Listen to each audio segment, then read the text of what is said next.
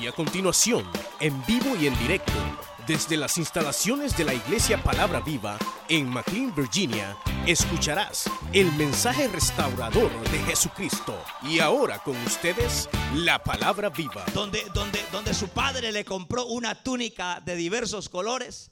Y allá llegó el mentado José presumiéndole a los hermanos su túnica preciosa que su padre le había comprado. José no tenía culpa de que su padre lo viera como su hijo predilecto. José no tenía culpa de que su padre lo viera como su hijo predilecto. Tampoco José tenía la culpa que el Dios de los cielos le revelara la grandeza al lugar donde Dios un día lo iba a llevar. Él no tenía culpa. Recuerde que Dios le da al hombre lo que él determina darle. Los privilegios y los dones de Dios no vienen de los hombres, vienen del Rey de Reyes y Señor de Señores. Los llamados que vienen de parte de Dios no vienen de parte de los hombres. Y es allí donde se da un conflicto, porque los hermanos no llegaron a asimilar de que el llamado de José no era de hombre, sino que era un llamado especial de Dios. Y, esa, y eso ahí es donde se da, hermanos, donde los hermanos vienen, lo agarran en un momento y dicen, matémoslo, deshagámoslo de él para estancar, para, para poder bloquear todo lo que está haciendo mi padre. Pero usted sabe que, que cuando Dios tiene un propósito para una sierva un siervo del Señor, Usted le puede poner una tapada aquí, pero debajo se va, así como el agua. ¿Se, han fijado ustedes el agua? Cuando les hacen esas tapadas de piedra y, de repente se vamos a detener el agua. Pero usted sabe que el agua no se puede detener, el agua se va por debajo y de repente por allá va a reventar el agua. Y es porque las bendiciones de Dios nadie te las puede estancar, hermana. Las bendiciones de Dios nadie te las puede estancar porque las bendiciones que Dios tiene para tu vida vienen del Dios de las luces y Él te va a bendecir. Si oponga a quien se oponga, Dios te va a bendecir. Ese trabajo que Dios te está dando, Dios te lo está dando. Ese trabajo que estás pidiendo, Dios te lo va a dar. Y no te lo va a dar el hombre, porque es Dios el que bendice a su pueblo. Y ahí es donde se da y viene los hermanos, agarran a José, lo meten a una cisterna. Pero la cisterna estaba vacía, no tenía agua. Lo sacan, hermano. Lo venden a un grupo de mercaderes ismaelitas o madianitas, que es lo mismo. Lo venden y allá va José, vendido a la esclavitud, vendido como, como, como hermanos, como un esclavo, vendido a la esclavitud. Y allá va a parar José nada más ni nada menos, hermanos, que en las manos de un oficial del faraón. Ya ve que no pudieron estancarlo. No pudieron bloquearlo para que llegara al lugar donde iba a llegar. Allá va a parar. Y dice la palabra del Señor, hermanos, que de que aquel hombre, que ese capitán del, del ejército de Faraón, Potifar, lo compra y al comprarlo ve de que la mano de Dios está con José. Potifar era inteligente, hermanos. Potifar sabía que todo lo que tocaba José era bendecido por Dios. Y dijo Potifar, para hacer más bendecida mi casa, todo lo que yo tenga lo pongo en las manos de este cipote, porque este cipote tiene la gracia de Dios. Ya ve que no se necesita estar viejo para tener la gracia de Dios. La tienen los niños, la tienen los jóvenes, lo tienen los ancianos, la tienen los viejos. Todos pueden tener la gracia de Dios cuando usted aprende a honrar al Dios de dioses, al Rey de reyes y Señor de señores. Y allá está, hermanos, el mentado José. Mire qué tremendo el mentado José allá. Hermanos, ya eh, en posición de bendición. Porque estaba en la casa de Potifar. Hermanos, era un general del, del ejército de Faraón. Y allá estaba José. Pero el diablo, usted sabe que el diablo huele. El diablo no sabe lo que usted está pensando. Pero el diablo siente quién va a ser grande. Por eso es que lo anda entuturutado a usted porque sabe que si usted se le destraba, usted va a ser grande, hermano. El diablo sabe, no sabe, pero sí percibe que Dios va a hacer grandes cosas con usted. Entonces trata de bloquearlo. Y allá va el mentado José, hermanos, siendo fiel a Dios. Y dice la palabra del Señor, hermanos, que hubo una falsa contra él. Aquella, aquella vieja del mentado Potifar se quería acostar con él porque hay viejas violadoras. Le decía a José, acuéstate conmigo. Ahorita no, ahorita no está, ahorita no está, no está mi marido. Allá anda, allá anda por el campo, acuéstate conmigo. Mire, sabe, sabe, sabe, hermano José, no empezó a ver para los lados, a ver si no había nadie. No, él vio hacia arriba y se dio cuenta que hay alguien que todo lo ve. Él vio hacia arriba y se dio cuenta que hay alguien que todo lo ve. Él vio hacia arriba y se dio cuenta que todo lo ve nuestro Dios. Y que donde quiera que estemos escondidos, el Dios Rey de Reyes y Señor de Señores, el ojo de Dios está en todo lugar. Y dijo estas palabras: ¿Cómo, cómo podré pecar contra mi diosa? ¿Cómo podré pecar contra mi diosa? ¿Y cómo haré tal cosa? Tú le dice, tú no me la has reservado para mí, mi jefe. Tú eres la única persona que no estoy a cargo tuyo. Todo está bajo mi mano, pero tú eres la mujer de él y yo no podré cometer tal pecado ni contra Dios ni contra mi patrón. ¿Se da cuenta? ¿Qué hubiéramos hecho nosotros, hermano?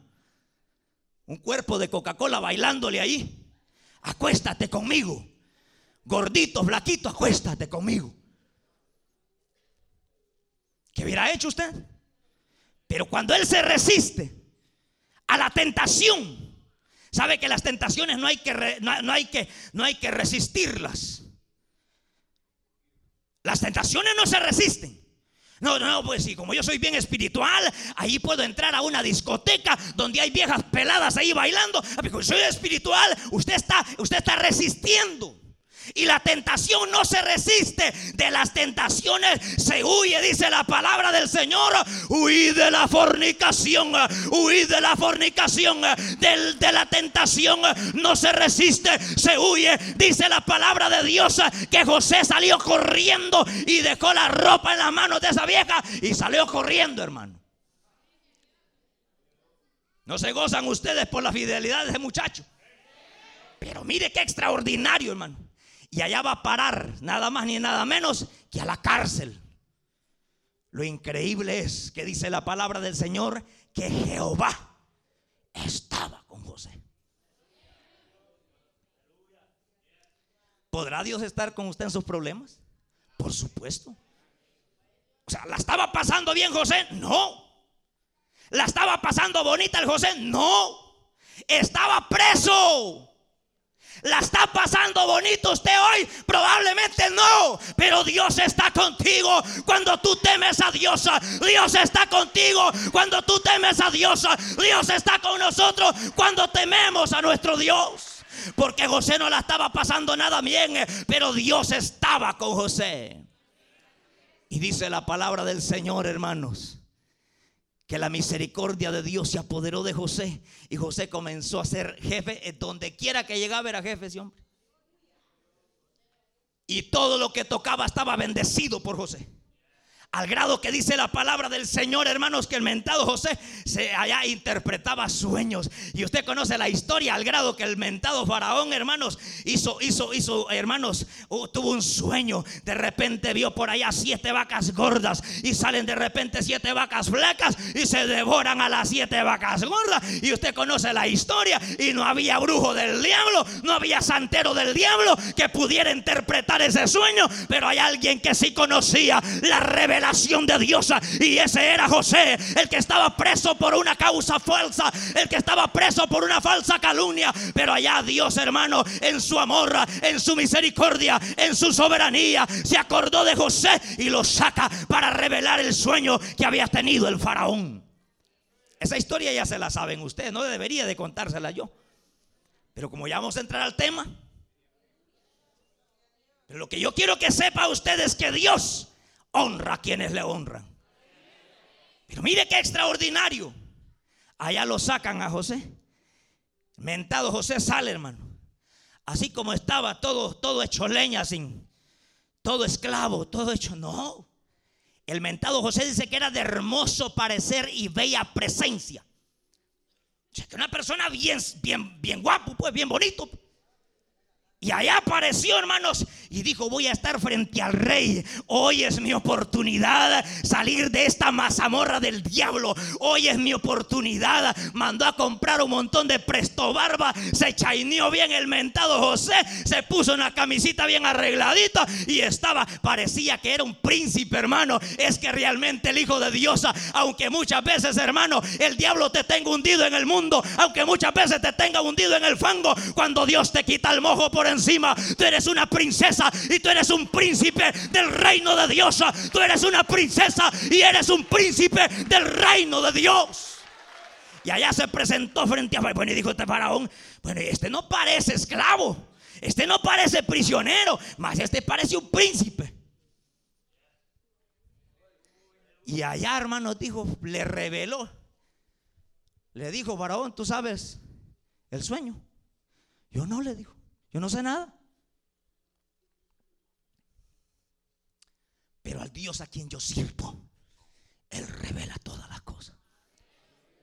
Le reveló el sueño y le dijo, prepara un hombre y ponlo a cargo de toda la nación para que pueda recoger todo el fruto que haya. Porque viene un hambre terrible para toda la tierra. ¿Y quién no más inteligente que tú, José? Pa, solo a traer el anillo de gobernador de Egipto. Solo a traer el anillo de gobernador de Egipto. Y comenzó aquel hombre, hermanos, a extender su grandeza, a extender su dominio. Y por allá, hermanos, a los años, dos años, año y medio, de la gran hambre que se estaba dando en toda la tierra, vinieron sus hermanos y los vio que venían. Y me imagino que el José andaba con su guardaespaldas, guardias, bien equipado, bien armado, preparado. No lo conocieron sus hermanos, pero él sí los conoció. Y vio que eran sus hermanos. Y dijo, allá vienen mis hermanos. Allá vienen los hermanos. Mire hermano, cuando yo leo esa historia, yo digo que lo único que merecían sus hermanos eran que los metieran presos y después de eso el José hubiera dicho, miren, vengan guardias, a este me le vuelan las dos orejas, a este me le cortan la nariz porque la tiene grande, a este me le vuelan los dos dedos gordos. A este me le cortan los dos dedos de los pies. A este me le cortan las rodillas. A este me le vuelan la cabeza. Lo único que merecían esos hermanos era que los mataran. Era la muerte. Pero mire qué extraordinario. Dijo José esta palabra. ¿Quién soy yo? Yo no estoy puesto como Dios en este lugar. No temáis, hermano. Yo proveeré para ustedes. Yo cuidaré de ustedes. No tengan dolor por lo que hicieron. Todo lo que hicieron no lo hicieron ustedes, todo lo que hicieron fue la mano de Dios enviándome para este lugar para preservación de vida. Si usted no lo sabía, José es una figura de Cristo. A José lo rechazan sus hermanos. A Cristo lo rechazó la nación de Israel. A José lo venden sus, sus hermanos por 20 piezas de plata. A Cristo lo venden por, también por 30 piezas de plata. José se sentó al lado de Faraón. Cristo se sentó a la diestra del Padre Todopoderoso, Todopoderoso. Y nada más ni nada menos. No solamente eso, no solamente eso. José dijo estas palabras. No se preocupen, yo los perdono. Cristo también dijo, Padre, perdónalos porque no saben lo que hacen. José es una figura de Cristo. José es una figura de Cristo. Y así como José perdonó a sus hermanos, así también Cristo nos perdonó a nosotros. Por supuesto que sí. Pero hablamos toda la historia y bien bonita la historia. Porque habla del perdón, habla del amor, habla de la compasión. Pero ahora la gran pregunta sería, ¿cómo puedo perdonar las ofensas de mi hermano? ¿Cómo puedo perdonar? Porque la historia está bien bonita. Que perdone aquel vato. Está bonita. Él perdonó. Fue puesto en grandeza. Él perdonó la ofensa de su hermano. Él perdonó la ofensa de la mujer. Él perdonó la ofensa del marido. Él perdonó la ofensa de qué. Hermano, está bonita la historia. Ahora a nosotros nos toca llegar a esa realidad enfrentar esa realidad. Porque está bonita la historia, la leemos, doblan la Biblia, la meten debajo del brazo y bye bye, hermano, no vamos. No, si es verdad que la Biblia habla de José, a hoy nos confronta a nosotros cuál es la realidad de nuestra vida espiritual. Porque la realidad de la vida espiritual es el amor por nuestro hermano. Y no el hermano que le cae bien. A ese cualquiera lo ama. A ese que nos invita a comer cualquiera lo ama, pero a de aquel que te saca canas verdes, ese también debe de recibir el mismo amor que nosotros tenemos en nuestro corazón, en nuestro corazón. ¿Cómo aprender a perdonar? Sencillo. Romanos, perdón, Santiago 3.2. Dice Santiago 3.2. ¿Qué dice Santiago 3.2? Dice, porque todos ofendemos algunas veces. Miren lo que dice. Porque todos ofendemos. Porque todos ofendemos muchas veces. Todos ofendemos muchas veces. Y si alguno no ofende, dijo, dijo, dijo el apóstol Santiago, ese es varón perfecto, capaz de refrenar todo su cuerpo. O sea, ¿quiere medir usted? ¿Quiere medir usted el nivel de, de amor de Dios que hay en una persona? Santiago dijo que la lengua es peligrosa. ¿Con qué ofendemos nosotros? Con la lengua. Con la lengua. Y no está diciendo que algunas veces, muchas veces. ¿Cómo perdonar a nuestro hermano? Reconociendo que siempre somos pecadores. Cristo dijo estas palabras, imposible es que no vengan tropiezos. O sea, cuando Cristo está diciendo, imposible es que no vengan tropiezos. Lo que está diciendo es que las ofensas siempre van a, venir. Si usted no quiere que lo ofenda, dígale al Señor que se lo lleve. Muérase. Porque lo van a ofender en la casa. Lo van a ofender en el trabajo.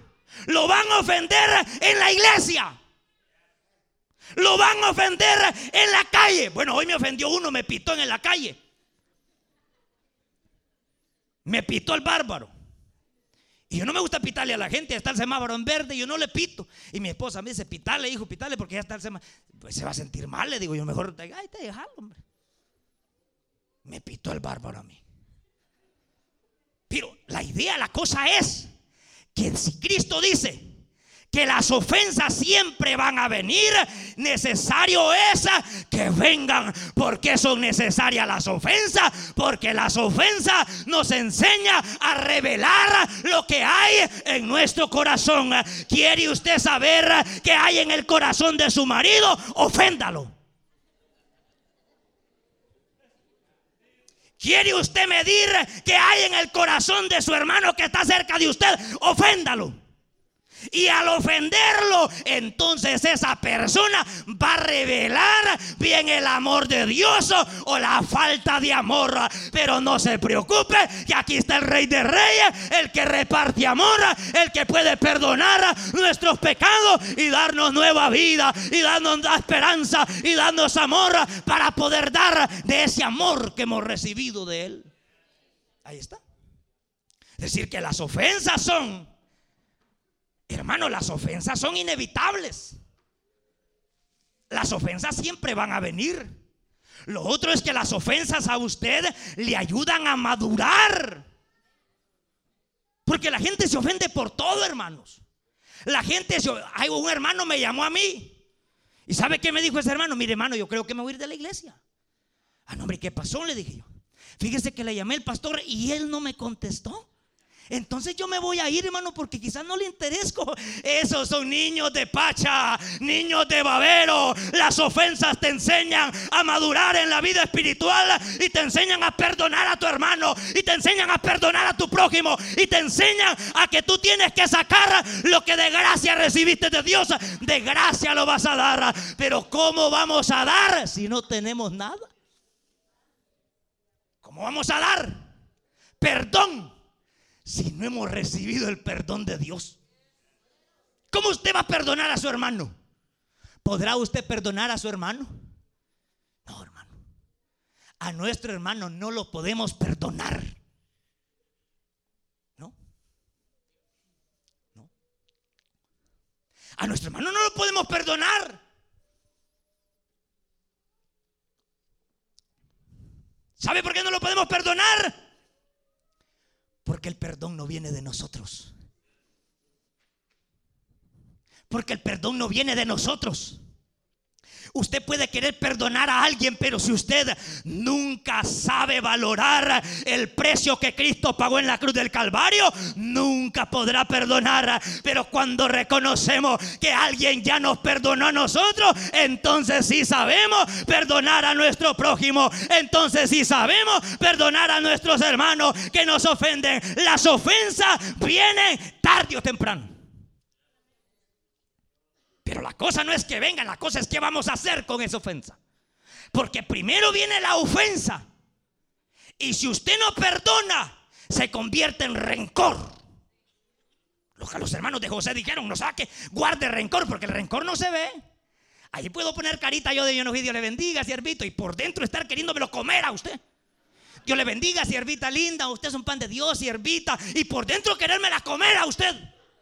O sea, decir que, la, eh, hermanos, el rencor no se ve.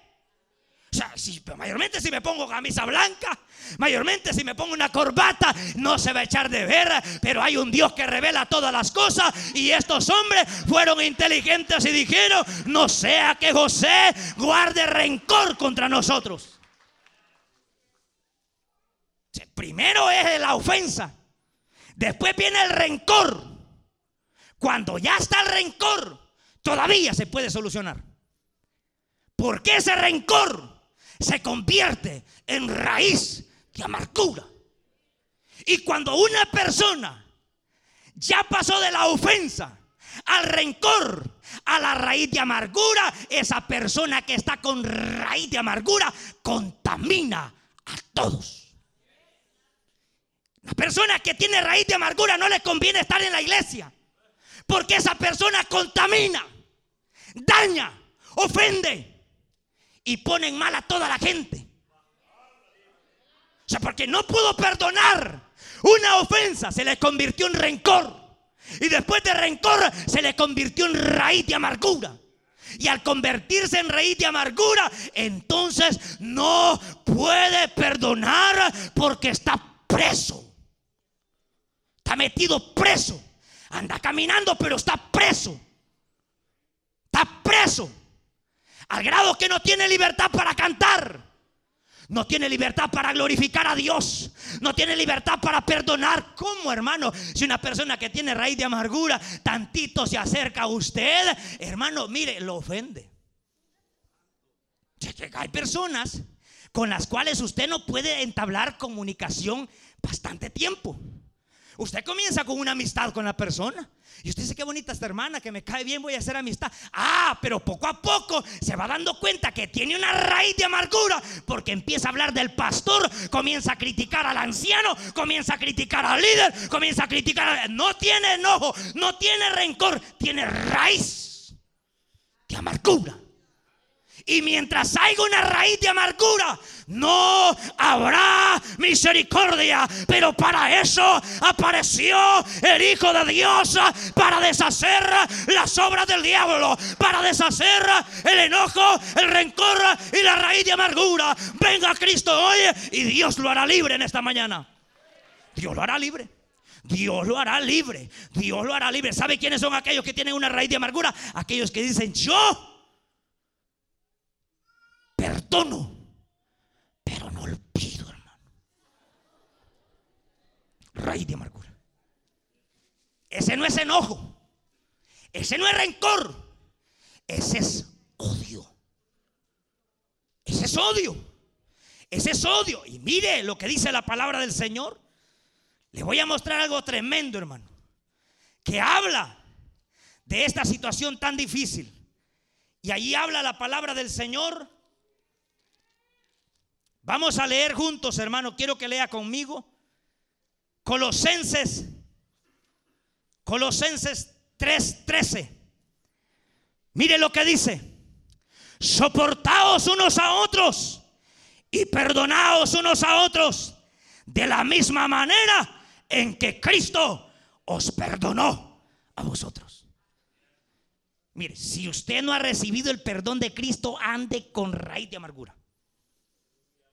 A usted no se le echa en cara nada, hermano.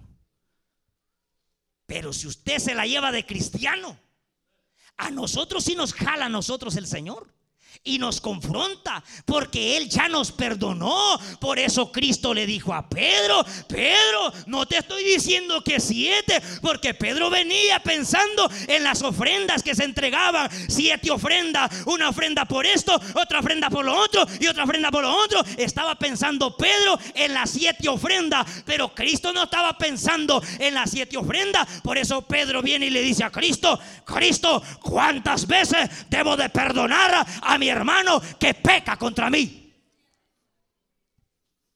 ¿Sabe qué le dijo Cristo?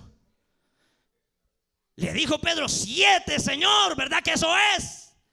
Y Cristo le dijo, son setenta veces siete. Y después de haber dicho esas palabras, Cristo le refirió una parábola, diciéndole, San Mateo 18, diciéndole, habían dos deudores. Uno le debía al rey y le dijo, el reino de los cielos es semejante a un rey que quiso hacer cuentas con sus acreedores. Y cuando quiso arreglar cuentas con sus siervos, le fue traído un siervo que le debía diez mil talentos. Un talento equivale a 250 mil dólares. Un talento equivale a 250 mil dólares. Que estaba, óigame, le debía 10 mil talentos. Y se postró ante el rey.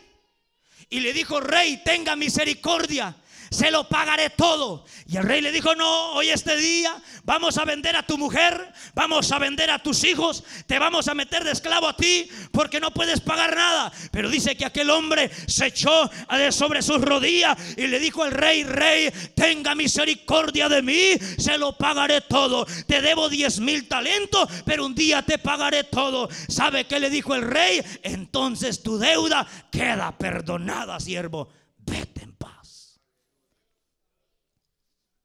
Y saliendo de la puerta de la iglesia, encontró un hermanito que le debía 100 denarios. 100 denarios equivale a 200 dólares. Y nada, prácticamente nada. 10 mil talentos equivale a un billón de dólares que el rey le perdonó. Un billón de dólares. Y cuando va saliendo, Vi al hermano que le debía 100 denarios. Y lo agarró y le dijo, ¡ay! Y 100 denarios, ¿sabe cuánto es? 10 mil dólares. En nuestra época. Porque un denario era lo que trabajaba un obrero diario. Es decir, para ganar 100 denarios había que hacer 100 días de trabajo. Entonces va. Y dice que cuando lo ve ya había recibido el perdón del rey por una suma de dinero grandísima. Y cuando vi a su hermano, a su consiervo, hey, vení para acá, vení para acá, tú me debes. Si te debo, siervo, te debo consiervo. Mira, perdóname, espérame un poquito y lo agarró del cuello. Págame. Dice la Biblia que lo estaba ahogando. Págame. Y aquel, aquel consiervo se tiró de rodillas y le dijo, consiervo, tenga paciencia. Voy a trabajar para pagarle sus 100 denarios.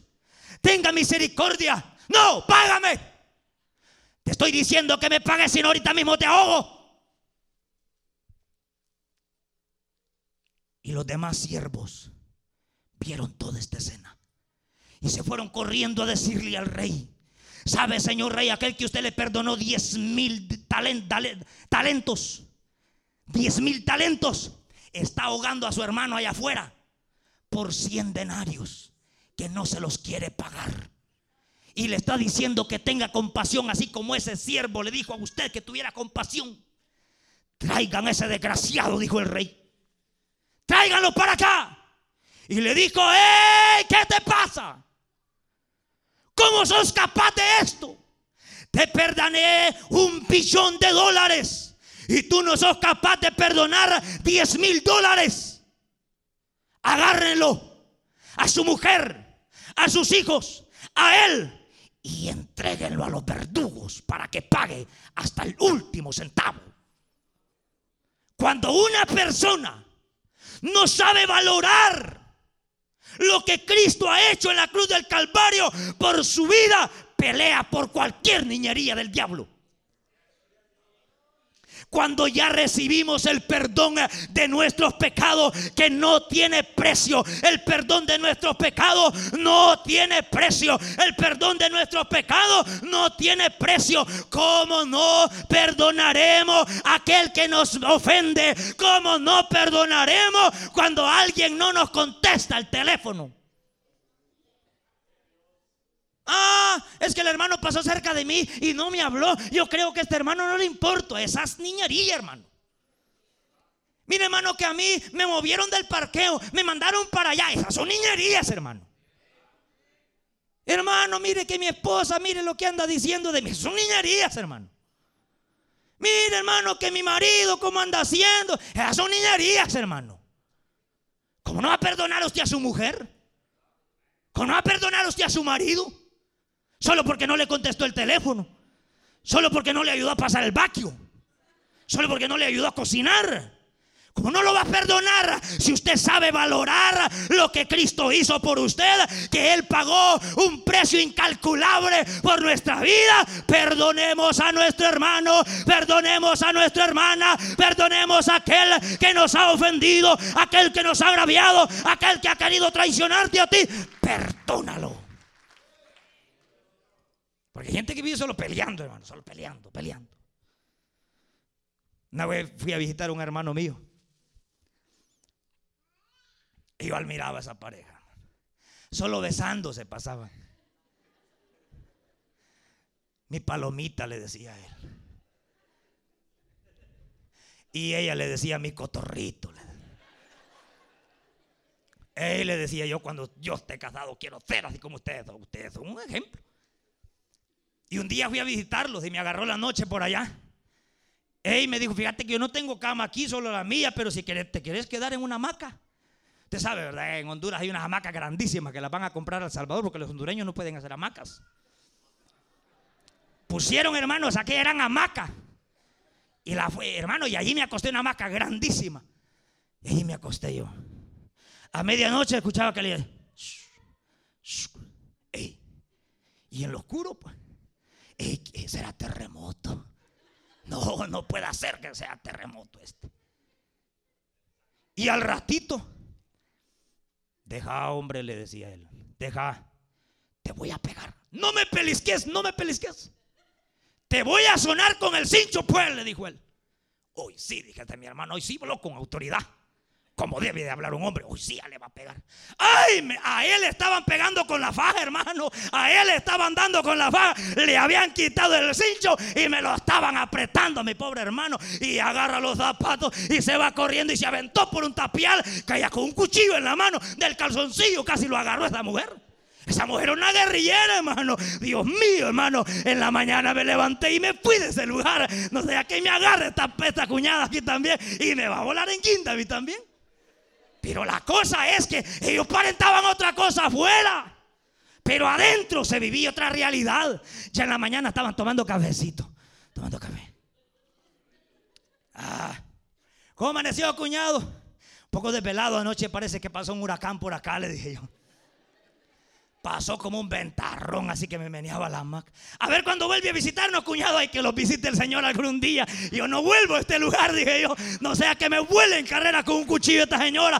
De la verdadera realidad no se vive en la iglesia. La verdadera realidad no se vive en la calle. La verdadera realidad no se vive aquí en la iglesia. Porque aquí cantamos y aquí todos andamos bien bonitos. Como andar haciendo un desorden? Estamos en la casa de Dios, pues. Pero la verdadera realidad se vive en la casa. La verdadera realidad se vive en la casa. Nunca más volví a visitar ese, ese mi hermano. Hay que lo visite el Señor algún día.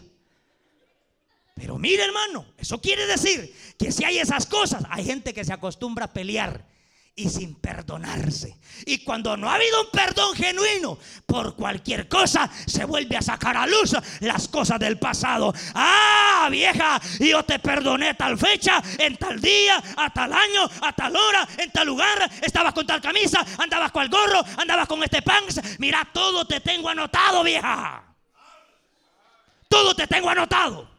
Y te perdoné no lo ha perdonado porque una persona que ha perdonado sabe olvidar el pasado, sabe olvidar el pasado, sabe olvidar el pasado. José se acordaba de las ofensas, pero ¿cuál es la característica de una persona que ya limpió su corazón? Que recuerda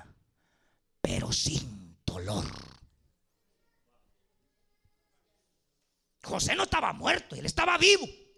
Él se acordaba de lo que sus hermanos le habían hecho. Él se acordaba de lo que sus hermanos le habían hecho. Pero su recuerdo no lo traía para ofender a su hermano. Su recuerdo le traía para compadecerse de ellos. Mire qué lindo es el amor de Dios. Cuando una sierva del Señor y un siervo del Señor sabe reconocer los favores de Dios, sabe perdonar y sabe favorecer a aquel que lo ha ofendido. ¿Cuál es la evidencia? De una persona que ya perdonó. ¿Cómo perdonar? Reconocer que Cristo ya nos perdonó a nosotros.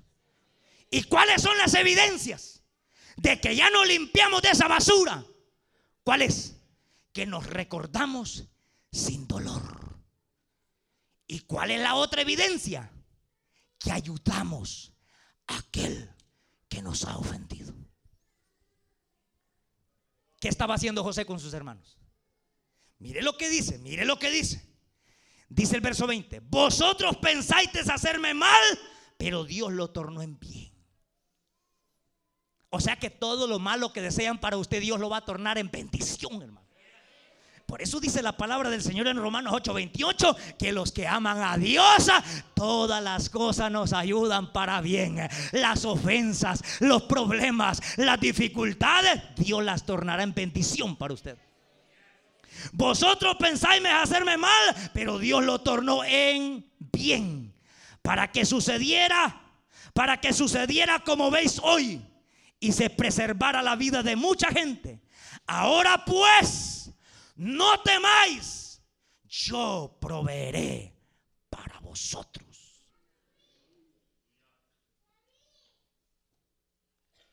Ya lo perdoné, hermano.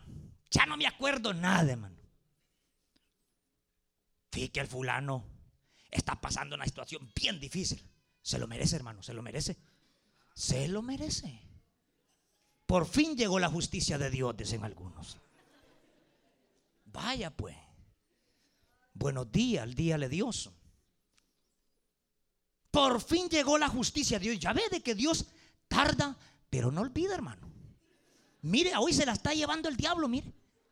¿Por qué se la está llevando el diablo? ¿Se acuerda de aquello que me hizo a mí? ¿Se acuerdan, hermano, de aquello que me hizo? Por eso hoy está pagando los platos rotos, porque Dios es justo, dicen. Pero cuando usted sabe que Dios ha tornado en bendición las ofensas, provee para sus enemigos. ¿Quiénes eran los hermanos de José? Sus propios enemigos. Habían querido matarlo, lo habían vendido como esclavo, ahora está proveyéndoles. Proveyéndoles a sus propios enemigos. ¿Qué hubiéramos hecho nosotros? Cuando alguien que nos ha ofendido tiene un accidente allá en la 495.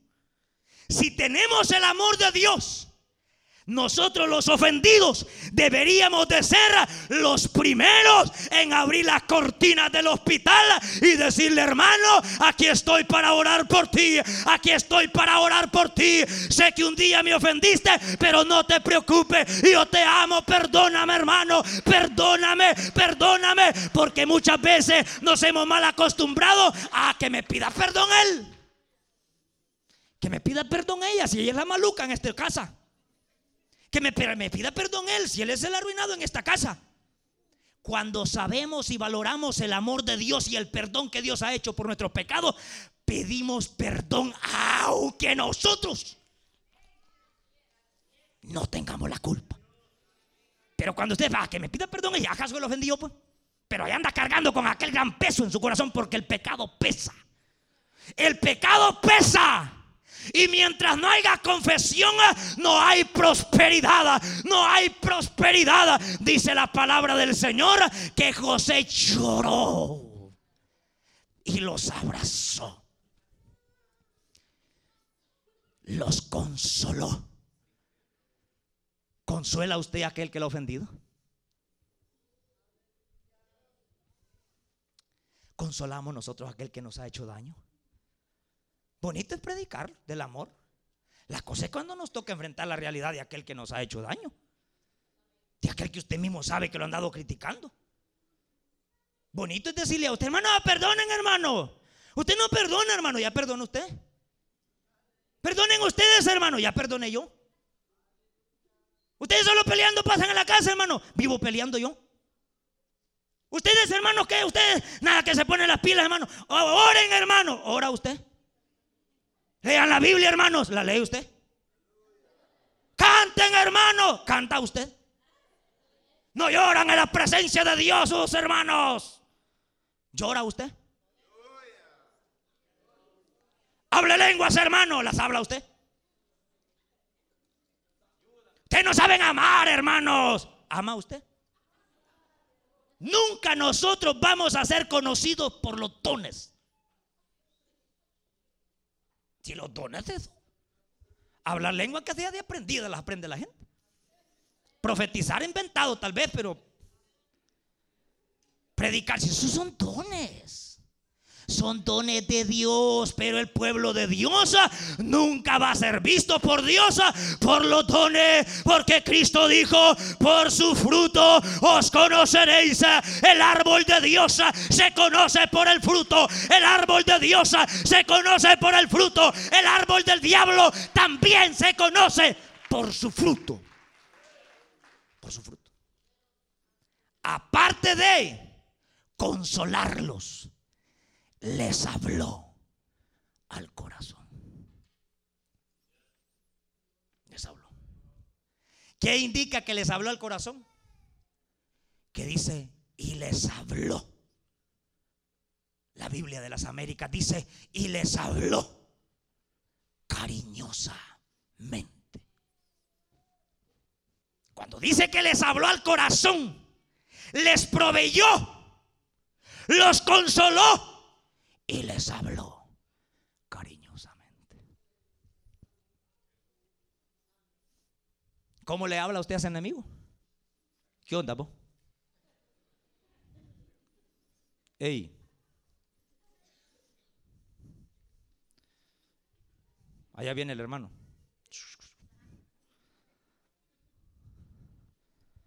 Hermano, ¿cómo está? Dios le bendiga. Siervo, ¿cómo está?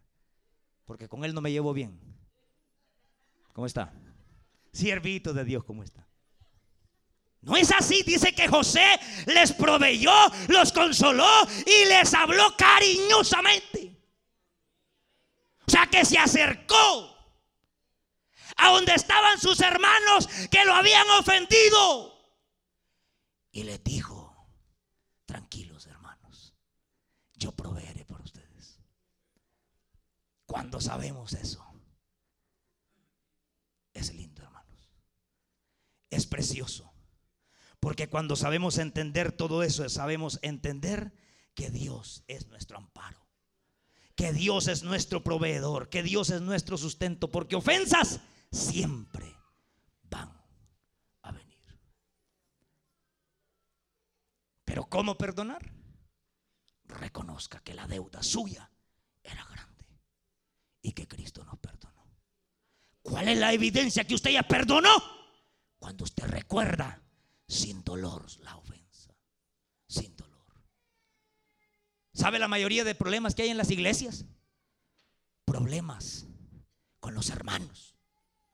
Porque nunca traemos a memoria el gran perdón de Dios. Pero cuando reconocemos que Dios nos perdonó una suma de dinero grandísima, ¿cómo no perdonar hermano? ¿Cómo no perdonar al diácono que tal vez andaba con dolor de estómago y estaba serio? ¿Cómo no perdonar a la hermana diaconisa que de repente andaba con dolor de muelas y le andaba así? ¿Cómo no perdonar esas niñerías, hermano? ¿Cómo no perdonar al hermano que de repente usted usted piensa, usted piensa, hermano, que los siervos del Señor que están en posición de honra más arriba de usted no tienen problemas, hermano? Si están luchando con los problemas de ellos y vienen a luchar con los nuestros. Y a veces decimos, no me habló el hermano. No me contesta el teléfono. ¿Será que dormido pasa? Perdone. Y cuando ha perdonado esas cosas, perdonemos a todo. Perdonemos al jefe que nos ofende. ¿Y cómo perdonar? Hay muchas formas. Pero una de las claves es reconociendo que éramos lo peor de este mundo y que nos levantó. Y que todo aquel que todavía no tiene ese amor en su corazón, hoy se puede ir con ese amor. Y que si usted dice, mire hermano, yo no puedo perdonar. Y yo, y yo hermano, yo no puedo perdonar. Tan solo veo al hermano que anda en un carro nuevo. Dios mío. Fue el error de José. José le contaba todo a sus hermanos y él pensaba que los hermanos iban a gozar. Ay Dios. Ahí estése que sus hermanos se van a gozar cuando usted lo suban de posición. Algunos lo van a felicitar. Usted le van a querer dar tomatazos en la cara. Pero como eso no se lo ha dado el hombre a usted, pues, oh, ¿sí? Se lo ha dado el Señor. Y José testificaba las bendiciones de Dios. Ah, que me regalaron un carro. Ah, testifíquelo para la gloria del Señor. Pero va a haber gente que cuando mire, hermano, es como que usted esté comiendo. Un hambriento ahí. ¿Cómo no va a sentir envidia por el plato de comida que usted está comiendo? el mentado José. Todo le contaba a sus hermanos. Pero qué culpa tenía José que lo subieran. ¿Qué culpa tenía José que lo subieran, hermano? Se lo había ganado el tipo porque era un buen supervisor de sus hermanos. Se lo había ganado. Esa túnica la tenía requete ganada. Ni Rubén ni Judá, que eran los más viejos, esos no habían ganado nada. Si esos tipos jugando pelota pasaban. Pero el mentado José andaba ahí pendiente de llenar el reporte para llevárselo a Jacob. Tipo no falseaba nada, hermano. Tipo entregaba reporte, los reportes lo que había. Esto es lo que hay allá en las ovejas, papá. Hay 300 ovejas, papá. Y mis hermanos andan haciendo locuras, papá. Y el mentado Jacob, cuando llegaban sus hermanos, les pegaba su chamarreada. Ya me contó su hermano lo que ustedes han. Ay, el bendito José. Empezó a ganarse el odio de sus hermanos. Pero lo que Dios tiene para tu vida, nadie te lo va a quitar. Y el que te lo quiera quitar, Dios te lo va a quitar del camino.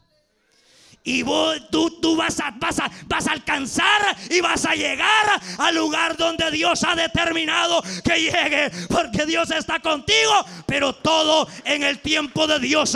Cuando sabemos perdonar es cuando reconocemos que nosotros éramos pecadores y que Cristo murió por nosotros. Puestos de pie en esta mañana, vamos a reconocer su grandeza, vamos a reconocer su amor, vamos a reconocer su majestad. Usted escuchó el mensaje restaurador de Jesucristo desde las instalaciones de la iglesia Palabra Viva en McLean, Virginia. Si este mensaje ha sido de bendición para su vida y necesita oración, contáctenos al teléfono 571-633-0469. 571-633-0469. Que Dios le bendiga.